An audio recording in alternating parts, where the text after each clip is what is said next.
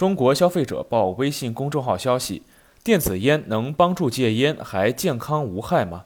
近日，四川省成都市市场监管局公布监测结果，超七成电子烟雾化产品尼古丁项目检出问题，存在中风险。电子烟雾化液主要用于电子烟，它以甘油、丙二醇、食用香料以及植物提取物经配料混合搅拌、静置、过滤、包装等工艺制作而成。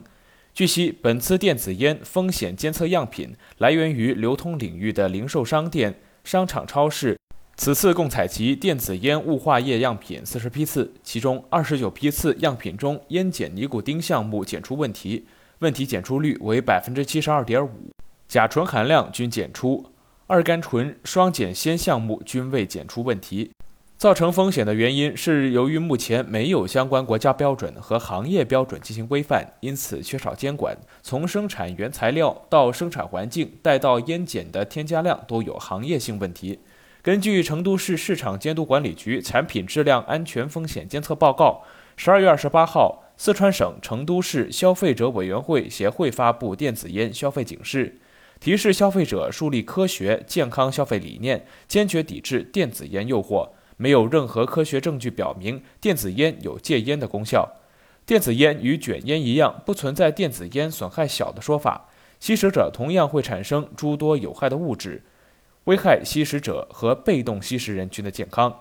有媒体此前报道，在线上平台，不少入驻商家挂羊头卖狗肉，打着各种幌子吸引消费者，包括未成年人购买电子烟。而在线下门店，商家普遍提供免费的试吸服务，甚至明目张胆地将电子烟销售给未成年人。